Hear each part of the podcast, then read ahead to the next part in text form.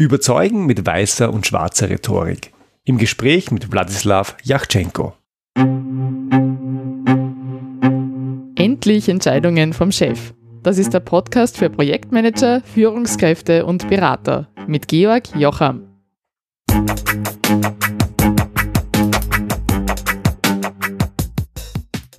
Heute habe ich wieder einmal einen Gast bei mir im Podcast, den ich schon lange als Interviewpartner haben wollte. Es ist Wladislav Yachtschenko und sein Thema ist Menschen überzeugen. Damit passt er thematisch natürlich super in diesen Podcast. Das ist aber noch nicht alles. Was mir an Wladislav besonders gefällt, ist, dass er nicht nur darüber schreibt und spricht, wie man Menschen überzeugt, sondern dass er seine Überzeugungstechniken auch praktisch anwendet. Und dass er etwas davon versteht, andere Menschen zu überzeugen, das zeigt er immer wieder. So hatte er in seinem eigenen Podcast Menschen überzeugen schon einige wirklich außergewöhnliche Gesprächspartner.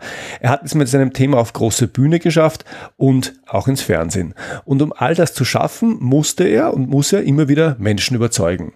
Er ist also ein Praktiker und das gefällt mir.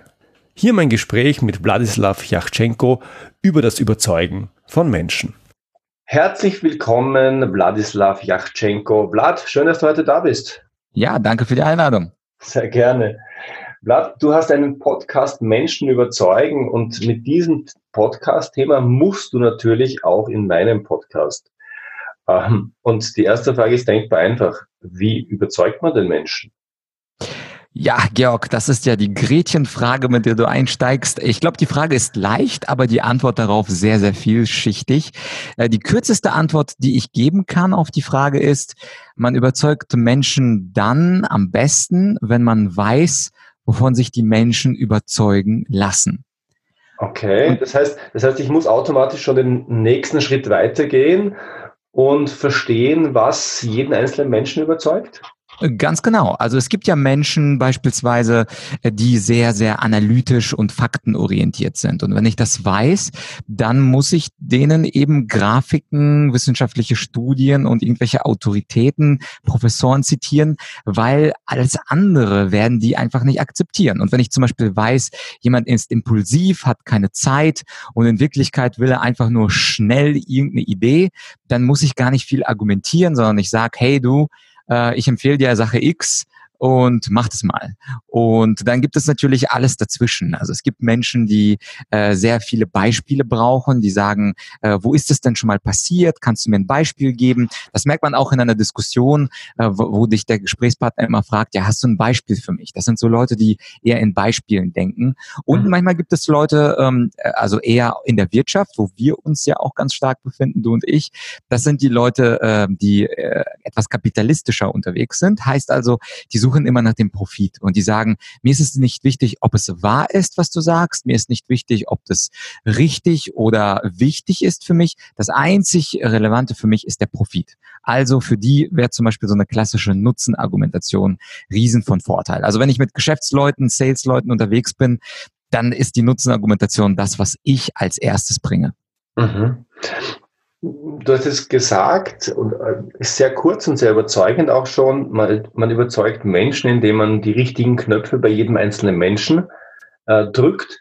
Wie erkenne ich denn, äh, bei welchem Menschen welche Art von Argumenten funktionieren kann? Ja, das ist eine gute Frage. Also ich glaube, in der heutigen Zeit äh, kommunizieren wir sehr häufig ja zuallererst äh, per E-Mail oder Telefon. Also sehr selten gehen wir einfach mal zu jemandem hin, klopfen an und sagen, hallo Herr Müller, ich wollte mich mal vorstellen, Vlad Yachtschenko mein Name. Sondern es gibt immer einen Vorkontakt. Und an diesem Vorkontakt kann man schon sehr, sehr viel ablesen. Mhm. Das heißt also, stellen wir uns vor, ich kommuniziere mit jemandem mal per Mail. Und ich habe zum Beispiel eine Führungskraft, die ich gerade coache. Äh, er gibt sich keine Mühe bei der Orthographie er gibt sich keine Mühe bei Zeichensetzung, er macht einfach einen wirklich herausgequasselten Satz, hat keine Signatur, sagt nicht einmal Hallo oder Tschüss, äh, hat einfach wenig Zeit. Und mhm. Das interpretiere ich aber jetzt nicht, oh, der hat so wenig Respekt für mich und er sollte mich vernünftig begrüßen. Das ist mir völlig wurscht. Also der kann mich auch äh, Peter oder Anna nennen. Mir ist nur wichtig, ähm, was kann ich aus seiner Mail herauslesen? Und äh, wenn das so jemand ist, der wirklich in kurzen, fehlerhaften Sätzen spricht, selber aber sehr intelligent und CEO, dann heißt es einfach nur, der Mensch hat wenig Zeit, der Mensch hat hat äh, andere Prioritäten und der Mensch braucht von mir möglichst schnell eine Antwort ohne mhm. viele Wörter, ohne große Begründung. Insoweit äh, würde ich ihm einfach nur möglichst kurz und knackig das sagen, wovon ich ihn überzeugen möchte. Und wenn das aber jemand ist, der ausführliche Mails schreibt, der diese Mails strukturiert, manchmal gibt es ja so Mails, ich bekomme manchmal Sachen, das steht römisch 1, römisch 2, Unterpunkt A, Unterpunkt B. Mhm. Da weiß ich, das ist auf jeden Fall jemand, der braucht ganz viel und ähm, äh, der ist sehr strukturiert und allein schon diese Struktur aus der Mail zwingt mich dann dazu, in meinen eigenen Ausführungen auch strukturiert zu sein. Das heißt, bei strukturierten Mails weiß ich, der Mensch liebt Struktur. Das sind ja zum Beispiel Anwälte oder, oder Richter, die sind ja verliebt in Strukturen, manchmal auch ITler. Und wenn ich dem dann sage, äh, lieber Herr Müller, ich habe für Sie vier Punkte und Punkt eins ist das und das. Dann ist es auf jeden Fall, dann habe ich ihn schon ja zur Hälfte äh, um den Finger gewickelt beziehungsweise überzeugt, äh, wenn ich einfach super strukturiert vorgehe. Und das kann man beim Telefonat genauso machen, wenn zum Beispiel jemand ähm, Smalltalk mag und sagt, wie war denn Ihr Wochenende, Herr Yachtschenko? Dann weiß ich, ich sollte jetzt erstmal ein bisschen Smalltalk machen. Und wenn er fragt, ja, kommen wir jetzt gleich zum Punkt, was haben Sie da für mich für einen Vorschlag, was für eine, haben Sie für ein Angebot, dann weiß ich, da muss ich sofort zur Sache kommen. Mhm. Das heißt aber, das muss man auch üben, oder? Situativ richtig zu reagieren und zu erkennen in der Sekunde, was braucht man gegenüber.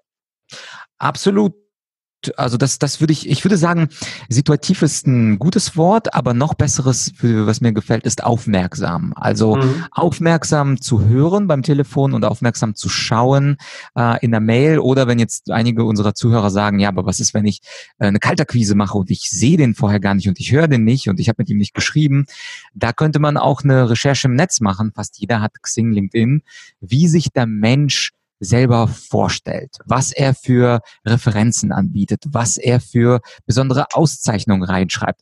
All das gibt mir irgendwelche Indizien darauf, was er schätzen könnte und da gehe ich dann besonders drauf ein. Mhm, mhm. In, der in der Überzeugung unterscheidest du, nicht nur du, zwischen weißer Rhetorik und schwarzer Rhetorik. Ähm, ich glaube, wir bekommen alleine aufgrund der Begrifflichkeit so ein grobes Bild, aber äh, was ist denn das eine, was ist das andere und wie unterscheiden sich die beiden? Ja, also die schwarze Rhetorik, das klingt schon ganz böse und ist es auch. Ähm, die schwarze Rhetorik ist die Rhetorik der Manipulationen. Das ist also, wo jemand überzeugen will, aber in Wirklichkeit soll er nicht mitbekommen, was ich damit mit ihm vorhabe, was für eine Technik ich anwende. Und am Ende soll er mir zustimmen, weil ich es will und weil es mir nützt. Und die weiße Rhetorik, das Gegenteil, das ist etwas, das nenne ich ähm, die gute Rhetorik. Das ist diejenige, wo ich mit äh, rationalen Argumenten, mit passenden Beispielen wirklich logisch und vernünftig versuche, meine These zu untermauern.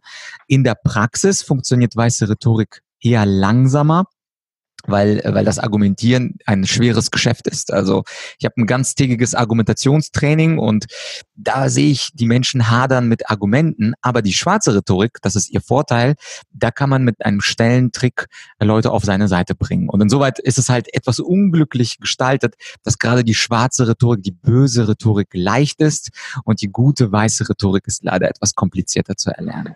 Ist die schwarze Rhetorik wirklich leicht zu erlernen?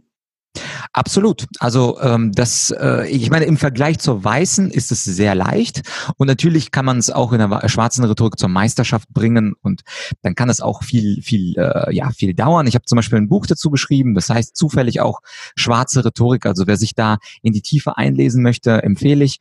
Aber an sich kann man in die schwarze Rhetorik sehr schnell reinkommen, weil es da einige Tricks gibt. Zum Beispiel ähm, das Autoritätsargument, wo ich irgendeine Autorität wie den Professor Doktor XY zitiere und viele Menschen fallen auf Autoritäten rein. Oder ich äh, mache so ein falsches Dilemma, wo ich zwei Optionen vorstelle, von denen Option zwei gelingt ist und eigentlich gar nicht in Frage kommt. Und ich tue so, als gäbe es diese zwei Optionen, aber in Wirklichkeit ist es nur die Option eins, die in Frage kommt. Oder zum Beispiel das Ankern, dass ich in einer Preisverhandlung oder Gehaltsverhandlung gleich als erster einen Zahlenanker setze und sage, ja, ich möchte 40.000, 80.000, 290.000 für irgendwas haben.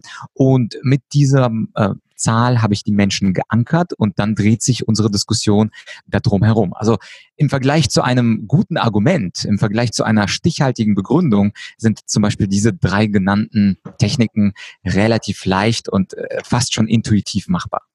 Schauen wir uns vielleicht die Beispiele, die du, die du gerade genannt hast, konkret an. Du sagst, ein, ein berühmter Professor an Universitäten hat etwas gesagt und das ist zufällig das gleiche wie das, was du sagen möchtest. Mhm. Ähm, das ist das Prinzip Autorität, wie es auch Cialdini lehrt. Mhm. Ähm, zufällig kommt es in einem meiner nächsten Podcast-Episoden auch als Thema vor. Wenn das jetzt nicht gelogen ist, sondern dieser Professor hat das wirklich gesagt, ist es dennoch schwarze Rhetorik, das äh, zu verwenden? Äh, ja, tatsächlich. Und zwar deswegen, weil ähm, bei der schwarzen Rhetorik gebe ich keine wirkliche Begründung an. Also ich sage einfach nur, Professor XY hat das und jenes gesagt und akzeptiere das, weil eine, er eine Autorität in diesem Fachgebiet ist. Mhm. Das ist aber keine Begründung. Äh, so wie ich die schwarze Rhetorik definiere, gebe ich halt keine rationalen Gründe an. Ich sage einfach nur, glaub ihm, er ist Professor Doktor und weil er das gesagt hat, muss es richtig sein. Aber ich gebe ihm keine inhaltliche äh, Information, keine, keine, keine Beweisführung, die fehlt da komplett. Insofern ist das reine Autoritätsargument, wo ich jemanden überzeugen will, mit der Nennung eines Professors, mit der Nennung eines Nobelpreisträgers, allein an sich schwarze Rhetorik und das machen Leute sehr erfolgreich. Man kann aber dieses Autoritätsargument natürlich auch in die weiße Rhetorik hineinschieben und das ist, glaube ich, das, was du meinst. Mhm. Wenn ich mhm. nicht nur sage, Professor Dr. Hans-Werner Sinn hat dies und jenes gesagt, sondern auch, wenn ich das begründe und sage, sage, er hat das begründet mit XY. Das ist nachlesbar im Artikel so und so auf Seite dies und jenes. Und dann schiebe ich dieses reine Autoritätsargument in eine weiße Rhetorik-Ecke, indem ich eben seine Gründe, indem ich seine rationalen Erwägungen einbeziehe. Aber dann ist es nämlich weiße Rhetorik. Dann will ich ja aufgrund des Inhalts überzeugen und nicht aufgrund des Namens des Professors. Du nützt aber auch, wenn du den Inhalt oder den Grund und die Argumentation bringst, ja noch immer die Kraft der Autorität. Hans-Werner Sinn, du hattest in dem Podcast, ich habe es gehört, ähm, ein sehr schönes Beispiel für einen äh, Wissenschaftler, einen Wirtschaftswissenschaftler, der lange große Autorität in Deutschland genossen hat. Und es macht natürlich einen Unterschied, ob du sagst, das hat Hans-Werner Sinn gesagt, hat das so begründet, oder du sagst, das hat Lieschen Müller gesagt und sie hat das so begründet, oder? Ja, also es macht psychologisch einen ganz großen Unterschied. Deswegen hat das ja auch Cialdini als einen seiner sechs Prinzipien, diese Authority Principle. Ähm, aber es ist eben ein psychologisches Werkzeug. Also der, ja. der Name Hans-Werner Sinn oder wer die Philosophen mag, äh, Jürgen Habermas oder Julia Niederrümelin oder wer CEOs äh, mag, da würde ich dann eher Jeff Bezos zitieren oder Mark Zuckerberg.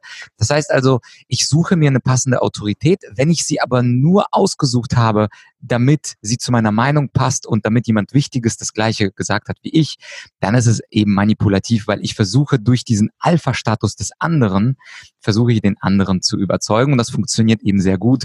Und ähm, Cialdini hat ja eins der berühmtesten Experimente, die er anführt, das Milgram-Experiment, das ja. spielt ja eben mit der Autorität, dass da ein Wissenschaftler in einem weißen Mantel sagt, geben Sie den nächsten Stromschlag. Und weil das die Autorität sagt, ohne Begründung, ist das eben schwarze Rhetorik Rhetorik oder psychologisch überlistet. Mhm. Ja, ganz schönes, schönes, ziemlich, äh, ziemlich äh, faszinierendes äh, Experiment, auch 60 Jahre später.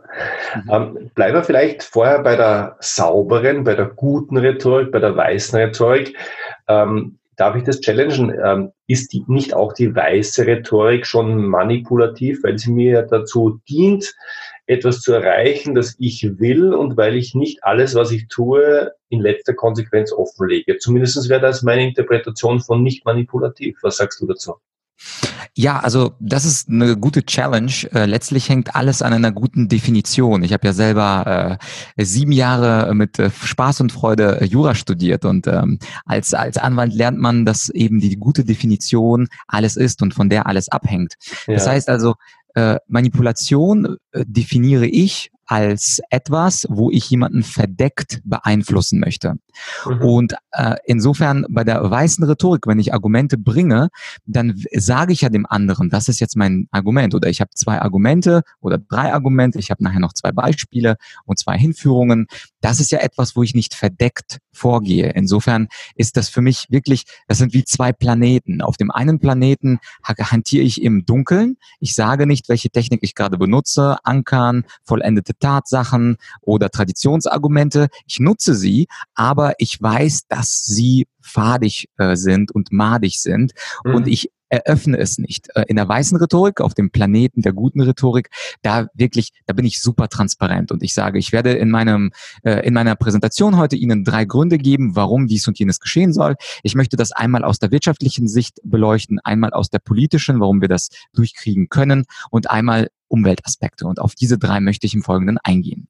Und dann sage ich meinen Zuhörern wirklich, was, wohin die Reise geht. Und ich gebe auch zu allen drei äh, Argumenten dann auch eine schöne Unterfütterung. Und das ist eben nicht verdeckt, sondern transparent, offen, weiß. Und deswegen sind das für mich wirklich zwei ganz unterschiedliche Welten. Mhm. Okay. Ähm, es gibt zwei Techniken, wenn du so willst, äh, in der weißen Rhetorik, die mich ganz besonders interessieren, auch deswegen, weil sie in meiner Arbeit eine große Rolle spielen. Du schreibst in der weißen Rhetorik, geht es um gute Argumente. Was sind gute Argumente? Gut, das kann man vielleicht noch vorstellen, aber wie finde ich denn gute Argumente? Jetzt habe ich jemanden, den ich überzeugen will. Wie finde ich die guten Argumente, die diese Person auch wirklich überzeugen? Ja, also ich äh, beantworte trotzdem deine erste Frage äh, mit, weil ich äh, die nämlich frage, was sind gute Argumente, Gern. weil ich die ganz häufig in meinen Trainings stelle und darauf haben die Menschen eben eine ganz unterschiedliche Antwort. Also manche sagen es richtig, manche sagen es halt richtig. Also was auf jeden Fall ein gutes Argument ausmacht, ist eine klare These, eine äh, sehr schöne Begründung der These, warum die These wahr ist und ein schönes, saftiges Beispiel. Und man kann sich das sehr gut merken. Das ist quasi die Beginner, die Anfänger-Argumentationsstruktur, ähm, die drei Bs. Die kennt man vielleicht noch aus der Schule. Also wir haben in der Schule viel gelernt, was sinnlos war, aber das 3B-Schema, also Behauptung, Begründung, Beispiel, so kann man sich das ganz leicht merken, ähm, ist auf jeden Fall etwas, was ein gutes Argument schon mal ausmacht. Und zur Frage, wie finde ich denn gute Argumente? Das ist ein Zufall, äh, dass wir sprechen. Ich habe vor einigen Wochen eine Podcast-Folge dazu ähm, äh, herausgebracht bei mir. Und zwar hat die den provokanten Titel Prostitution, Fragezeichen, wie man schnell Argumente findet. Mhm. Und da spreche ich dann darum, das Thema Prostitution ist natürlich sehr stark beladen. Einige sind stark dafür, einige sind stark dagegen. Aber angenommen, ich muss jetzt ganz schnell Argumente finden. Da gibt es ein paar Wege, ein paar Möglichkeiten, wie man sie äh, tatsächlich findet. Und eine, eine sehr einfache Möglichkeit ist, die ich auch in der Podcast-Folge diskutiere, international zu schauen, was machen denn andere Länder. Mhm. Und das heißt also, wie macht es Schweden, wie macht es Frankreich, wie macht es Russland, wie macht es die Türkei, wie macht es äh, äh, der afrikanische Kontinent. Also das heißt, da diesen, diesen internationalen Raum zu füllen, ist sehr, sehr leicht. Was ein bisschen schwieriger ist, ist sich die äh, etwas philosophische Frage zu stellen und äh, sich zu fragen, welche Werte stecken eigentlich hinter einem ganz bestimmten Thema. Und das ist ja ganz interessant bei der Prostitution. Die Befürworter, äh, ihr größter Wert ist die Freiheit, also die Freiheit der Prostituierten, ihren Körper zur äh, Arbeit frei einsetzen zu dürfen. Und ja. die Gegner witzigerweise zitieren auch den Wert der Freiheit, aber äh, in, im Negativen und sagen, ähm, gerade die Prostituierten sind, sind gezwungen, diese Arbeit auszuführen. Sie sind also nicht frei. Das heißt also, wenn ich mich äh, auf die Wertefrage stelle, was für Werte ste stecken eigentlich dahinter und wie kann ich diesen Wert der Freiheit oder Unfreiheit ausführen und begründen, das wäre ein zweiter Weg. Also internationaler äh, Vergleich, Weg Nummer eins, ähm, dann der äh, Werte oder der philosophische Blick hinter die Kulissen wissen, was für Werte stecken dahinter, wäre Punkt Nummer zwei. Und ein dritter Tipp wäre, wenn man sich fragt, da wir im Kapitalismus leben, was wäre eigentlich am profitabelsten für mich oder für den anderen oder für uns als Gruppe, Familie, äh, Dorf, Gemeinschaft oder Gesellschaft. Das ist auch immer eine Frage, die überall mitschwingt, äh, egal ob wir einen Podcast aufnehmen, ein YouTube-Video, einen Online-Kurs oder einen äh, Vortrag halten. Georg, äh, du und ich fragen uns immer, was springt eigentlich dabei für mich rum? Ja, das ist so. Das heißt, gute Argumente sind nichts anderes als Antworten auf diese Fragen. Mhm, ganz genau. Also es sind diese Fragen. Es gibt natürlich auch andere Techniken, wo man Argumente findet. Zum Beispiel, ich bin ja selber begeisterter Debattierer gewesen, zehn Jahre. Das ist eine Sportart, wo man gegeneinander debattiert und die These vorgelegt bekommt von der Jury und nur 15 Minuten Zeit hat. Und was ich beim Debattieren zum Beispiel gelernt habe, man findet Argumente auch häufig dort, wo die Gegenmeinung ist. Das heißt also, ich frage mich, was spricht eigentlich dagegen, was ich denke? Also angenommen, ich bin, nehmen wir mal ein zweites Beispiel, ich bin großer Abtreibungsgegner oder ich bin ganz großer Kapitalistenfeind oder ich bin großer Fondsmanager-Hasser, weil ich denke, dass sie uns alle abziehen. Und bei meinen Gedanken frage ich mich selber, wo könnte meine Logik eigentlich falsch sein? Was könnte man gegen meine Argumente, gegen meine Denkweisen einwenden. Und häufig finden wir auch über Gegenargumente sehr, sehr schöne eigene Argumente, indem wir unsere eigenen dadurch dann stärken. Mhm, mh, mh. Das gefällt mir. Sehr schön. Ein weiteres Argument, äh, ein weiteres Element der äh, weißen Rhetorik, sagst du, sind Zuhörtechniken. Ich bin ein großer Fan davon, sage ich ganz ehrlich. Ich halte die zum Teil auch für manipulativ. Äh, was sind denn aus deiner Sicht Zuhörtechniken und was machen die? Ja, also die Zuhörtechniken sind äh, eben Techniken, mit denen man äh, zuhört. Ich würde sie auch gar nicht Techniken nennen, sondern in meinem äh, E-Book nenne ich sie äh, Stufen des Zuhörens. Also die unterschiedliche Intensität, mit dem ich einen Menschen zuhöre. Also wir können einen Menschen beiläufig zuhören und nur so einzelne Wörter rausfiltern. Das nenne ich dann selektives Zuhören.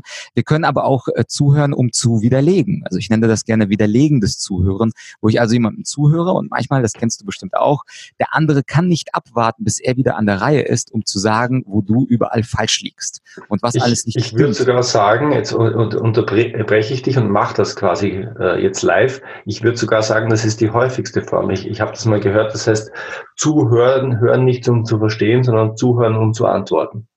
Ganz genau. Das ist auf jeden Fall das, äh, also es gibt die mitteilungsbedürftigen Menschen, also es gibt quasi Menschen, die gerne widerlegen oder Menschen, die einfach äh, gar nicht selber äh, hören wollen, sondern selber sprechen wollen. Ja. Und ich finde, dazu hat zum Beispiel Stephen Covey in seinem Buch äh, Seven Habits of Highly Effective People, mhm. da hat er einen sehr schönen Begriff geprägt von kollektiven Monologen.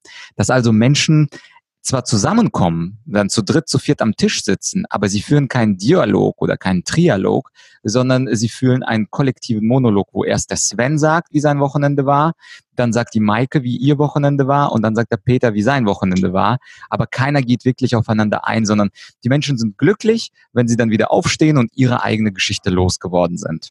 Ja. Äh, wie, hilft, wie hilft mir denn dieses Zuhören oder wie helfen mir die verschiedenen Stufen des Zuhörens denn in der weißen Rhetorik? Was, was bringt mir das?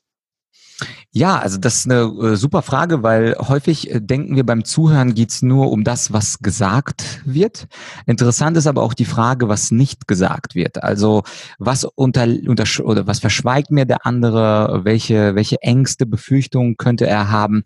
Das heißt also, wenn man bei der, bei dem empathischen Zuhören, so wie ich das nenne, wirklich versucht, nicht nur die Information zu hören, sondern auch die emotionale Seite der Botschaft zu hören, es gibt ja auch dieses schöne Buch von äh, Friedemann Schulz von Thun, Miteinander reden. Da spricht er ja von den vier Seiten einer Botschaft. Ja. Und jede Botschaft hat auch, ich möchte das jetzt nicht ausführen, aber jede Botschaft hat auch eine Selbstoffenbarungsebene. Das heißt, in jeder Botschaft offenbart sich der, der Speaker, egal ob er will oder nicht. Und insofern ist das sympathische Zuhören äh, oder das Zuhören der weißen Rhetorik äh, darauf zu achten, was für ein Gefühl, was für eine Stimmung hat der andere, was für Ängste, Bedürfnisse hat der andere und nicht unbedingt auf das Gesagte zu antworten, sondern auch auf das Gefühlte oder auf das Nicht-Gesagte zu antworten. Das ist natürlich eine hohe Kunst. Deswegen, ich hatte ja schon angedeutet, die weiße Rhetorik ist äh, viel schwieriger, ich würde mal sagen, hundertmal schwieriger als die schwarze, weil dieses empathische Zuhören, da muss man wirklich seinen eigenen Geist zum Halt bringen. Man muss 100% aufmerksam sein zu dem, was der andere sagt. 100% Konzentration, kognitiv, aber auch emotional. Und das erfordert natürlich Übung.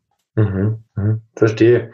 Ich gebe es zu, ich glaube, ich mache das ganz selten. Kommen wir vielleicht zurück zum, äh, zu dem, was für die meisten Menschen wahrscheinlich das Spannendere ist, auch weil es das Reißerische, Reißerischere ist, weil es das Reisch, Reißerischere, das ist ein schwieriges Wort, ist, nämlich die Schwarzrhetorik.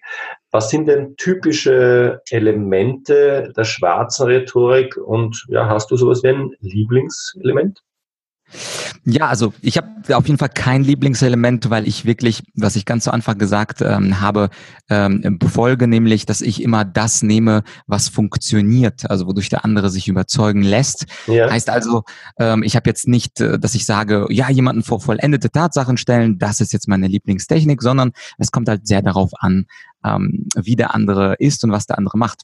Aber dieser, diese, dieses Reich der schwarzen Rhetorik, das, das unterteile ich auch in meinem Buch in drei äh, Domänen. Es gibt einmal die Scheinargumente, die Sprachtricks und die kognitiven Verzerrungen. Und äh, die Scheinargumente, das sind Pseudo-Argumente, die sind zwar aufgebaut wie Argumente, aber in Wirklichkeit sind es keine. Zum Beispiel, klassisches Beispiel ist der Zirkelschluss.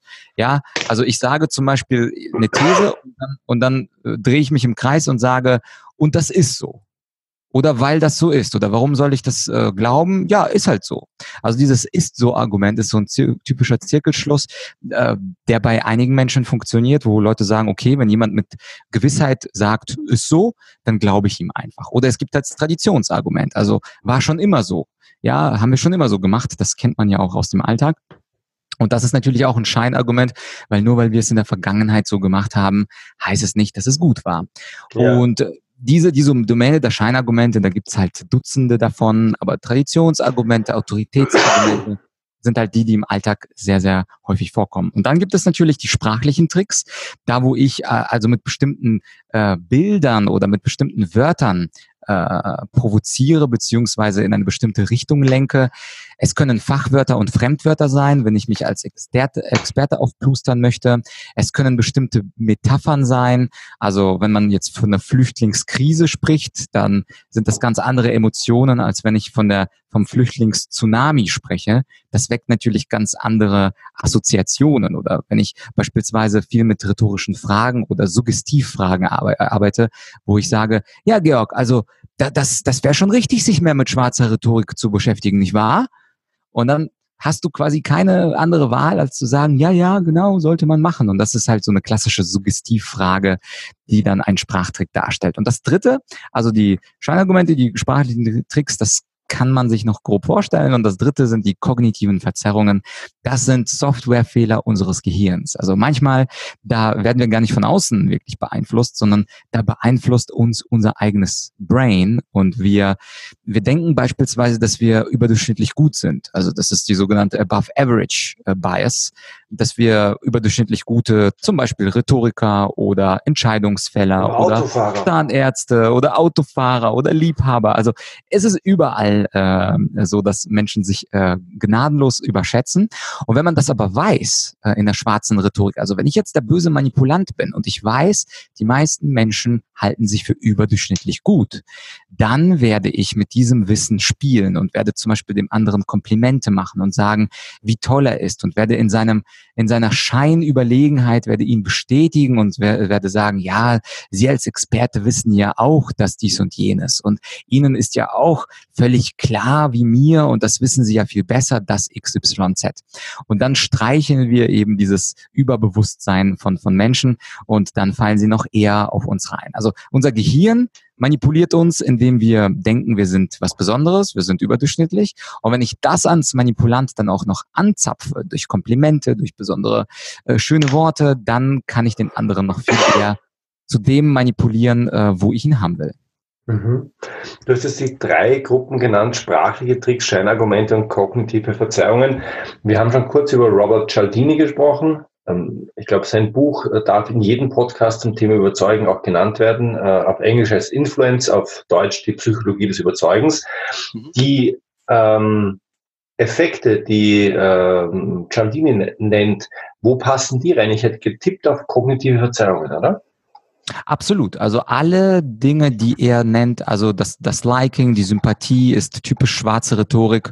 Das äh, kann man mit dem Halo-Effekt noch wunderbar verknüpfen. Also mhm. Menschen, die zum Beispiel besonders schön sind oder besonders toll sprechen können, dass man dann denkt, sie sind super schlau und intelligent und alles Mögliche. Also alles, was Cialdini nennt, sind in Wirklichkeit äh, schwarze Rhetoriken. Und das Interessante ist, dass in seinem Folgebuch Persuasion, da mhm. gibt er das sogar zu. Also da habe ich mich wirklich, also ich habe sofort gekauft, äh, als es raus war.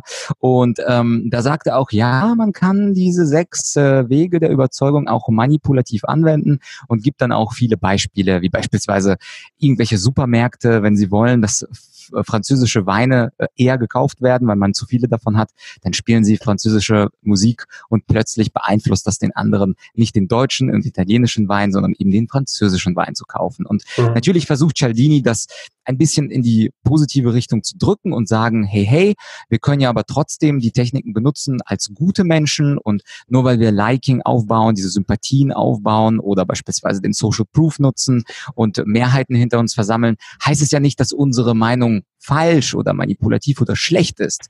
Aber rein von der Technik her, nach meiner Definition, wäre das klassische schwarze Rhetorik. Mhm, mhm.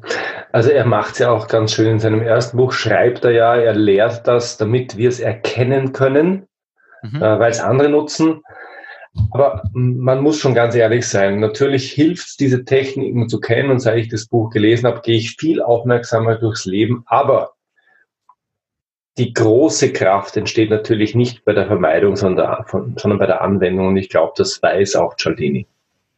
Auf jeden Fall, auf jeden Fall. Und äh, er sagt dann ja, wie gesagt, auch in Persuasion, aber dennoch ein tolles Buch, also Influence, mh, hm, The Psychology of Persuasion ist, glaube ich, der Untertitel. Mhm. Also das können wir, glaube ich, beide mit gutem Gewissen empfehlen. Es ist, also das Thema kommt ja bei mir, bei, bei meinem zweitägigen Format kommt das Thema immer wieder vor und äh, ich habe da immer einen, einen Stapel von Büchern mit und Cialdini ist eins der Bücher, wo ich fast alle Teilnehmer sehe, die dann ihre Stifte zucken oder schon äh, zücken oder schon ähm, ihre, ihren Amazon-Account aufmachen und sich das Buch bestellen. Und ich halte es auch für sehr empfehlenswert. Also auf Deutsch kostet das Buch 35 Euro. Das ist für viele ein Hindernis. Und meine Botschaft an die Hörer ist, kauft es euch, weil es ist unglaublich gut und ja, du siehst danach die Welt mit anderen Augen. Absolut. Vlad, zum Abschluss. Menschen, die andere Menschen überzeugen wollen. Was sind deine drei wichtigsten Tipps? Ja, also Tipp Nummer eins, äh, man muss sich mit dem Schema, äh, Thema beschäftigen. Äh, ich glaube, der Tipp, äh, darüber Bücher zu lesen, unter anderem das Influence-Buch von Cialdini, ist ein sehr guter Weg. Ähm, natürlich kann man auch Podcast hören. Ich kenne da zufällig einen ganz guten, der heißt Menschen überzeugen.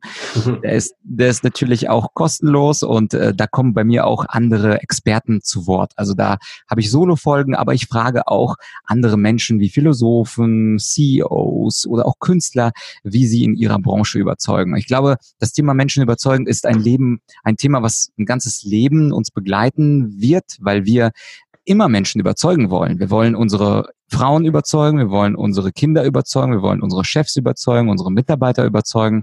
Und insofern kann man bei dem Thema, wenn man da investiert, ähm, einfach davon ausgehen, das ist nicht mal eben mit einem Buch, auch nicht mit Cialdini gemacht, sondern idealerweise liest man ein paar Bücher dazu, man kann ähm, Podcasts dazu hören, es gibt ja auch andere äh, gute Podcasts und das wäre mein Haupttipp. Also mein Tipp wäre, wirklich aufmerksam durch die Welt zu gehen, äh, Tipps zu suchen, wo Menschen überzeugt wurden, Beispiele zu finden und dieses Thema auf jeden Fall so als Lebensthema mitzuführen. Es ist so ein bisschen wie das Finanzthema. Ich glaube, ich bin jetzt kein Finanzexperte, aber es wäre natürlich ratsam für jeden von uns, da wir im Kapitalismus leben, uns mehr oder weniger mit dem Finanzthema kontinuierlich zu beschäftigen, ähnlich wie auch das Thema Physis und äh, Fitness. Ähm, das ist ja auch so ein Lebensthema. Man kann nicht irgendwie ein halbes Jahr intensiv ins Fitnessstudio gehen und dann sagen, okay, jetzt mache ich 20 Jahre nichts. Da gilt ja der Spruch use it or lose it, also nutze es oder du wirst es verlieren. Insoweit, ich glaube, das sind schon äh, äh, gute, gute Tipps. Also Bücher lesen, das Influence-Buch, das wäre das Erste, was wir beide wahrscheinlich empfehlen würden. Podcast-Menschen überzeugen und einfach mal die Augen offen halten, was andere Leute überzeugt. Und vielleicht ein letzter Tipp, was dich selber überzeugt hat. Also auch analysieren, wo wurde ich das letzte Mal von einem Menschen überzeugt, sei es Vertriebler, sei es mein Chef, sei es ein Kollege, sei es mein, meine Tochter. Und zu fragen, warum hat es bei mir funktioniert? Und diese Frage, was bei mir funktioniert hat, wird natürlich auch bei vielen, vielen anderen funktionieren. Insofern einfach bewusster auf das Thema zu gehen und das vielleicht sogar zum Lebensthema zu erklären, ähm, das wäre, das wäre ein Tipp von mir. Mhm, super, vielen Dank. Damit lässt sich was anfangen. Also gerade der Gedanke eines Lebensthemas gefällt mir sehr, sehr gut, weil ich glaube, ja, Menschen zu überzeugen als Fähigkeit ist eine der unterschätztesten Fähigkeiten auf diesem Planeten. Vlad, zum Abschluss, hm, wo finden Hörer, die noch mehr von dir hören wollen, über den Podcast hinaus noch mehr von dir? Ja, also das Einfachste ist es, auf äh, meine Webseite zu gehen. Das ist argumentorik.com und da findet man sowohl Vorträge als auch Inhouse-Schulungen, Online-Kurse. Also da, also wer neugierig ist, da findet man ganz viel von mir, auch viel kostenfreie Downloads. Ähm, und wer das Thema Menschen überzeugen hat, da könnten wir vielleicht auch äh, den Podcast verlinken. Und ich glaube, das, das reicht. da da gibt es so viele Infos, das reicht für die nächsten paar Tage. Insofern, das wäre, das wäre, das wäre schon cool, wenn wir das verlinken. Selbstverständlich. Also alle Links gibt es wie immer in den Show Notes. Vladislav, ich danke dir herzlich, dass du heute dabei warst. Das war sehr, sehr spannend für mich. Gute Zeit und wie gesagt, alle Links in den Show Notes. Danke dir. Danke dir auch. Tschüss. Ciao. Das war's für heute. Schön, dass du wieder dabei warst. Wenn du mehr darüber lernen willst, wie du rascher und verbindliche Entscheidungen herbeiführen kannst, dann hol dir am besten gleich mein Buch Schneller Entscheidungen bekommen. Du findest es überall im gut sortierten Buchhandel und natürlich auch bei Amazon. Den Link zum Buch findest du in den Shownotes oder ganz einfach unter georgjocham.com-buch. Ach ja, wenn du das Buch schon gelesen hast, dann hinterlass mir doch bitte eine Rezension bei Amazon. Das liefert mir wertvolles Feedback und allen anderen hilft es, besser einschätzen zu können, ob das Buch das Richtige für sie ist.